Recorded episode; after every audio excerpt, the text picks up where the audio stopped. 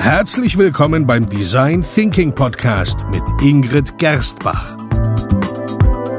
Hier erfahren Sie, wie Sie vertragte Probleme kreativ lösen, weil Innovation kein Zufall ist. Hallo und herzlich willkommen bei einer weiteren Episode des Design Thinking Podcasts. Hallo Ingrid. Jetzt fühle ich mich unter Zugzwang, eine neue Begrüßung zu sagen. Hast du denn keine? Wie wäre es mit einem Zitat aus dem Zauberer von Oz? Das ist eine nette Idee. Beachte nicht den Mann hinter dem Vorhang. Das, das, ist keine Begrüßung. Das ist keine Begrüßung, aber es ist ein Zitat auf dem Zauberer von Oz und dazu geht, darum geht es im heutigen Podcast. Es ist der Teil Nummer vier von vier Episoden über dein neues Buch, die 77 Tools für Design Thinker. Und wir haben jede, ähm, jedes Hauptkapitel in deinem Buch, das auch den vier Design Thinking Phasen entspricht, haben wir eine Methode jetzt vorgestellt. Und das ist eben der vierte Teil. Und nach dem Einfühlen, nach dem Definieren, Ideen generieren, geht es nun um das vierten Phase, um das Experimentieren. So ist es, genau. Und da hast du eine Methode im Buch, die da heißt der Zauber von Oz. Ähm, was ist denn das überhaupt? Wie, was, ja, worum geht's? Ähm, der Zauberer von Oz ist eigentlich eine Forschungsmethode, ähm, die aus der ähm, Mensch-Computer-Interaktion stammt. Das war eigentlich damals ein Forschungsexperiment, bei dem ähm, ja versucht wurde zu agieren, wie Computer agieren, ohne dass du jetzt einen Computer großartig programmierst. Also Prototyping in seiner einfachsten Form, aber auch in seiner, wie ich finde, zauberhaftesten. Das ähm, erinnert mich irgendwie an etwas, was ich im Informatikstudium gelernt habe, und zwar den Turing-Test, ähm, der eigentlich schon in den 50er Jahren so überlegt worden ist, wie könnte man eigentlich testen, ob eine künstliche Intelligenz ja tatsächlich Intelligenz ist. Und das ist ein ganz ein einfacher Test, in der Alan Turing ähm, die Idee dazu hatte, dass man ähm, einen, einen Computer zum Beispiel Fragen beantworten lässt. Mhm. Nur weiß die Person, die vor dem Computer sitzt, nicht, ob das die Frage jetzt von einem Computer beantwortet wird oder von einem Mensch, der sozusagen dahinter einfach die Frage beantwortet und eintippt, nicht sichtbar für den, der vor dem Computer sitzt. Mhm. Und wenn er den Unterschied nicht erkennen kann, ja, dann ist sozusagen der Computer hat der künstliche Intelligenz. Ja, daher kommt das eigentlich auch. Also ähm, ich glaube, die Methode wurde 1980 oder so in die Welt gerufen und das war eigentlich einmal ein, ein Dissertationsprojekt, wo es so wie du berichtest, eigentlich darum ging, zu schauen, ähm, wie Menschen mit Computern interagieren, ohne zu wissen, ob sie jetzt mit einem Computer oder mit einem Menschen kommunizieren. Und ähm, ich habe mal gehört, dass IBM so auch seinen ersten Computer getestet hat, tatsächlich. Da saß ein, ein ähm, Assistent hinter einer Wand und die Probanden haben halt äh, Befehle eingegeben und dahinter dürfte irgendwie ein ganz fleißiger Assistent gesessen sein, der ganz schnell programmiert hat oder die, die Befehle eingetippt hat. Und dann wurde geschaut, wie die Leute damit interagieren, wenn der Computer antwortet. Und genau das ist ja auch die Idee, wenn man diese Zauberer von O's Methode im Design Thinking einsetzt, oder? Ja, also es geht wirklich darum, ganz einfach zu, ja, zu schauen, wie, wie Menschen da interagieren. Und ähm, wir hatten erst letztens ein Projekt darüber. Ähm, Magst du davon erzählen? Ja, vielleicht zuerst noch so die Einbettung in diese, in die, in die vier Design Thinking Phasen. Wenn das wir mal wissen, warum wir überhaupt ein, was überhaupt das Problem ist, das wir lösen wollen, sprich einfühlen und definieren abgeschlossen haben, dann kommen wir jetzt Ideen generieren. Dann haben wir viele tolle Ideen und die müssen ja ähm, ähm, katalogisiert werden oder kategorisiert werden, geschaut werden, welche Idee funktioniert. Und da kommt das Prototyping ins Spiel. Möglichst schnell mit einfachen Mitteln zu testen, ob eine Idee überhaupt funktioniert.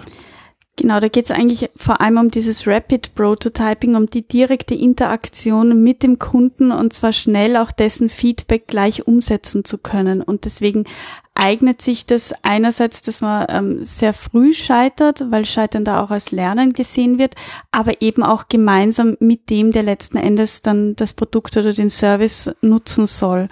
Und ähm, warum ist dieser Lernzyklus auch so wichtig und warum dieses frühe Scheitern? Da möchte ich nur ganz kurz was sagen dazu, weil das weil das für die Menschen einfach ist, ja. Wenn wir eine Idee haben, geht es ja darum, diese Idee aus dem Kopf zu bringen, weil alleine dieser Vorgang, Ideen aus dem Kopf zu bringen, macht schon was mit uns. Wir erkennen, wo Stärken, wo Schwächen sind. Allein dadurch, dass wir beginnen, sie auch umzusetzen und nicht mhm. nur im Kopf uns vorstellen, wie die Umsetzung funktionieren könnte.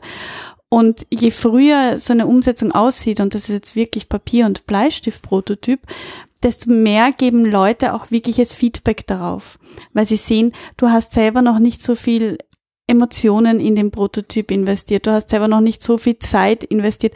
Da fällt es uns Menschen einfacher, Feedback zu geben, das auch ehrlich ist und ernst gemeint ist das, der Begriff Prototyp wird ja ganz oft von Menschen auch ganz unterschiedlich genutzt, was ja ganz normal ist. Wir werden, sind oft damit konfrontiert, dass Leute gerade bei der, bei der Softwareentwicklung an, einen, an eine fertige Software denken. Ja. Aber im Design Thinking ist ein Prototyp ja noch viel früher und sollte noch viel günstiger und einfacher und schneller in der Herstellung sein. Und da ist zum Beispiel die Zauber von O's Methode ähm, ja ganz toll geeignet. Aber schauen wir uns vielleicht Beispiele an, oder? Ja, gerne. Ähm, also wir hatten eben selber vor, ich würde sagen, nicht mal einem Monat ein Beispiel, wo wir eigentlich diese, diese Computer-Mensch-Interaktion ausprobiert haben. Ähm, und zwar war das bei einem Terminal, wo es darum ging, ja, die Leute in den richtigen, in den richtigen Raum, wo sie sozusagen Service bekommen, zu führen. Zu lotsen, zu genau. Lotsen. Und zwar auf einfachste Art und Weise, weil auch eine Rahmenbedingung war, dass eigentlich nicht mehr als, ich glaube, ähm, 17 oder 18 Zeichen Platz hatten auf dem Bildschirm. Also es musste wirklich in ganz einfachen ähm, Zeichen sofort verständlich sein für den Menschen, wohin er eigentlich gehen soll, also was er als nächstes tun soll, weil die Maschine auch nicht fähig war, mehr als diese 18 Zeichen auszuspucken. Und ähm, das haben wir eigentlich ganz einfach gelöst, indem wir uns angesehen haben, wie groß ist der Monitorbildschirm. Also ich kann mich erinnern, du bist mit dem mit dem Wolfgang damals rausgegangen und hast das abgemessen, die Bildschirmgröße, und dann wurde ein dementsprechender Karton ausgeschnitten. Und auf den Karton haben wir dann verschiedene Phrasen oder, oder eben Sätze ausprobiert und geschaut, äh, und das dann hingehalten und dann vor den richtigen vor den, Monitor. Also eigentlich auf den richtigen Monitor sogar gelegt, um, um zu schauen, ob die Leute verstehen, was wir meinen, ob es irgendwie was passiert, wenn Leute zu dem Monitor kommen und dort das ja, geschrieben steht. Ja, und anstatt eines Klicks auf Papier hat er dann ein, das ist eben dann der Assistent beim Zauberer von Oz im Hintergrund sozusagen die richtige Aktion beim Computer ausgelöst, damit halt alle, der, der ganze weitere Prozess, in dem Fall der Ausdruck von einem Kärtchen, damit der sozusagen weiterführen kann und der Kunde sein, seine Wartenummer bekommt und seine Zuteilung zu einem bestimmten Zimmer die Erwartungshaltung auch eingehalten wird, weil letzten Endes wird sie dann auch so umgesetzt werden. Und anstatt dass wir es vorher mühsam programmieren und eben einen, einen, Programmierer holen, der dann das ganze System aufsetzt, der dann die Zeichen neu definiert und so weiter, haben wir es halt, und das war auch gut, haben wir es ganz oft eigentlich getestet mit so einem Pappkarton mit um, ähm, geschriebenen Wörtern, Zeichen. Ähm, und das war insofern so gut, weil ich glaube, wir hatten doch vier oder fünf oder sechs Prototypen, bis wir dann letzten Endes ähm, das den perfekte Idealen gefunden ja, haben. den idealen Ausdruck. Ja, und die, diese Variante kann man sich natürlich in unterschiedlichen ähm, unterschiedlichen Arten vorstellen, aber immer ist die Idee, dass der Benutzer im Idealfall es gar nicht mitbekommt, dass dahinter noch sozusagen, dass das, dass da noch ein Mensch ist, dass er möglichst in einer echten Umgebung interagiert, aber halt der Mensch dahinter das, was noch nicht, ähm, ja, in dem Fall ausprogrammiert ist, einfach manuell durchführt. Mhm. Ja, und wie ist jetzt das Vorgehen, ähm, um so ein, ein Zauber von O's aufzusetzen? Also zunächst ist es einmal natürlich wichtig, dass wir eine Idee haben oder ein Konzept, das wir ausprobieren wollen und ähm, daraus dann einen Prototyp basteln, sei es jetzt aus Bildern, aus Videos, aus Animationen oder einfach aus irgendwelchen Elementen, um diesen Test dann letztlich durchführen zu können. Okay, okay, dann heißt, wir brauchen mal eine Idee und dann?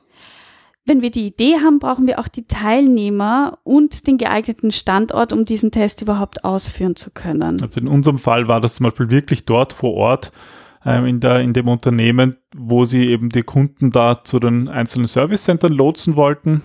Das heißt, du brauchst auch eine Person, die den Assistent spielt, die also eingeweiht ist und weiß, dass sie wie der Computer hinter einem Einwegspiegel, hinter einem Vorhang verdeckt ähm, agieren soll. Ja, das ist der Assistent. Der muss natürlich geschult sein, oder?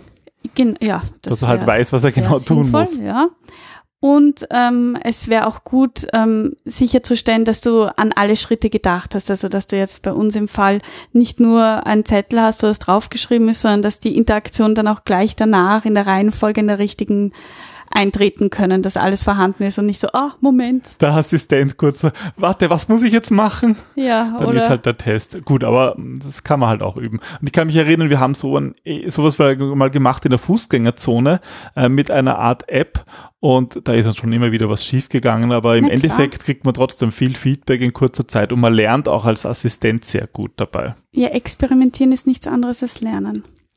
Ja, ähm, das heißt, ähm, wir haben den Assistenten, ja, und dann wird der Test durchgeführt, oder? Genau, also der Assistent verbirgt sich und beobachtet ganz genau die Aktionen des Nutzers, während der Nutzer mit dem System einfach agiert, ähm, zum Beispiel verschiedene Antworten auslöst, die dann das System zu einer weiteren Interaktion führt. Also ähm, es geht einfach um Aktion und Reaktion zwischen Nutzer und System. Ja, und als Versuchsleiter haben wir natürlich auch noch eine Aufgabe. Genau, der Versuchsleiter, der notiert, am besten auch in einer beobachtenden Funktion und nicht eingreifend, was funktioniert und was nicht funktioniert, während dieser Test durchgeführt wird. Finde ich ja immer ganz spannend, wenn man dabei auch den, den, den Tester beobachtet, wirklich die Mimik und so und zu schauen, ob er sich jetzt auskennt oder nicht. Also so eine Art Eye-Tracking, ja, dass man schaut, wohin schaut der eigentlich? Ja, und am besten, wenn etwas geht, sollte der Tester nicht unbedingt eingeführt sein, dass das jetzt ein Test ist, weil dann ist es am authentischsten. Und danach kann man sich zum Erkennen, also zum, ja, kann man sich zeigen als Assistent oder Forschungsleiter und dann eben auch Wenn es nicht eh schon offensichtlich war. nicht eh klar ist, ja, weil plötzlich steht auf dem Computer irgendein Kriegsel-Kraxel. Warum ist der Computer so groß? Und dann ähm, sollte man eben auch nach dem Eindruck vom System und auch durchaus vom Design fragen und dazu am besten Notizen machen, Feedback einholen, Feedback umsetzen und in eine iterative Schleife gehen. Ja, doch dennoch hier zählt wieder die Quantität. Genau. Wann würdest du sagen, ähm, ist diese Methode, also der Zauber von Oz als gesamte Methode sinnvoll? Also ich finde dann, wenn es vor allem ein komplexes System ist, das schnell getestet werden sollte. Ja, es ist eine, eigentlich eine sehr einfache Methode, mit der auch ganz komplizierte Programme schnell getestet Mhm. werden können. Und eigentlich auch nicht nur, nicht nur Programme. Ja. Und was gibt's sonst noch Wichtiges? Naja, dass es ganz wichtig ist, dass man wirklich, also in dem Fall üben sollte, bevor der Test ausprobiert wird an einer Versuchsperson. Weil wenn die Dinge nicht wie erwartet funktionieren, dann wird auch der Nutzer spätestens dann mit der Nutzer erkennen, dass das eigentlich nur ein, ein Prototyp ist, der gefälscht ist oder ein Fake-Test ist. Und Ja. im Idealfall merkt das ja nicht. ja, also im Idealfall beim Zauberer von Oz ist das ja gar nicht sichtbar, was jetzt nicht sich in der Praxis nicht immer durchsetzen lässt, aber das wäre halt sozusagen der beste Fall. Genau. Ja, und wenn das nicht der Fall ist und wenn es doch sichtbar ist, ja, dann kommen wir zu deinem Eingangszitat zurück. Beachte nicht den Mann hinter dem Vorhang. Genau. Du Originalzitat aus dem Zauberer Film von Oz Zauberer jemals von Oz. gesehen? Es ist schon so lange her, dass ich mich Wirklich? nicht Ich mehr glaube, den erinnern habe ich kann. nicht einmal gesehen. Na, dann müssen wir uns das anschauen. Wir werden ihn verlinken. Den Film. Im Film? Okay. Warum nicht? Ähm, weil wir da rechtliche Probleme bekommen. Naja, ich. nicht auf irgendeiner Rare-Site das verlinken, meinte ich, sondern auf zum Beispiel einen Online-Shop mit A, der Filme Beschwerden führt. richten Sie bitte an peter.gerstbach.gerstbach.at Beschwerden worüber? über Nutzerverletzungen betreffend den Film.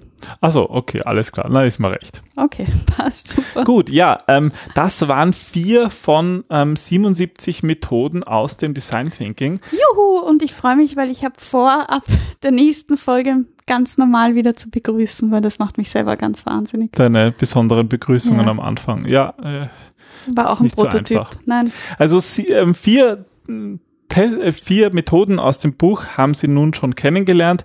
Ähm, wenn Sie sich für die 73 anderen interessieren, geben wir noch einen Link auf Ingrids neues Buch online. Und wir freuen uns natürlich über Feedback, übers Buch, über den Podcast und ganz besonders, ähm, wir haben auch ein, ein ganz neues, ein Lesezeichen, ähm, was jeder bekommt, der bei uns ein Buch bestellt, mit einem Spruch von der Ingrid, mit einem Originalzitat und einem Link mit auf ein Gewinnspiel. Genau. Also rezensieren lohnt sich. Genau, weil für alle, die eine Rezension machen, als Dankeschön und für alle, die das Buch bei uns kaufen, gibt es noch das Lesezeichen gratis dazu. Und das war's auch schon. Das war der Zauberer von Oz. Ich hoffe, es hat Ihnen gefallen und Sie probieren das mal aus und wir freuen uns über Videos von Zauberer von Oz Vorführungen. Das wäre doch mal was, das oder? Das wäre wirklich cool. Also allein dafür gibt es eine Belohnung. Genau. Gut. Dann bis zum nächsten Mal. Bis zum nächsten Mal. Tschüss. Tschüss.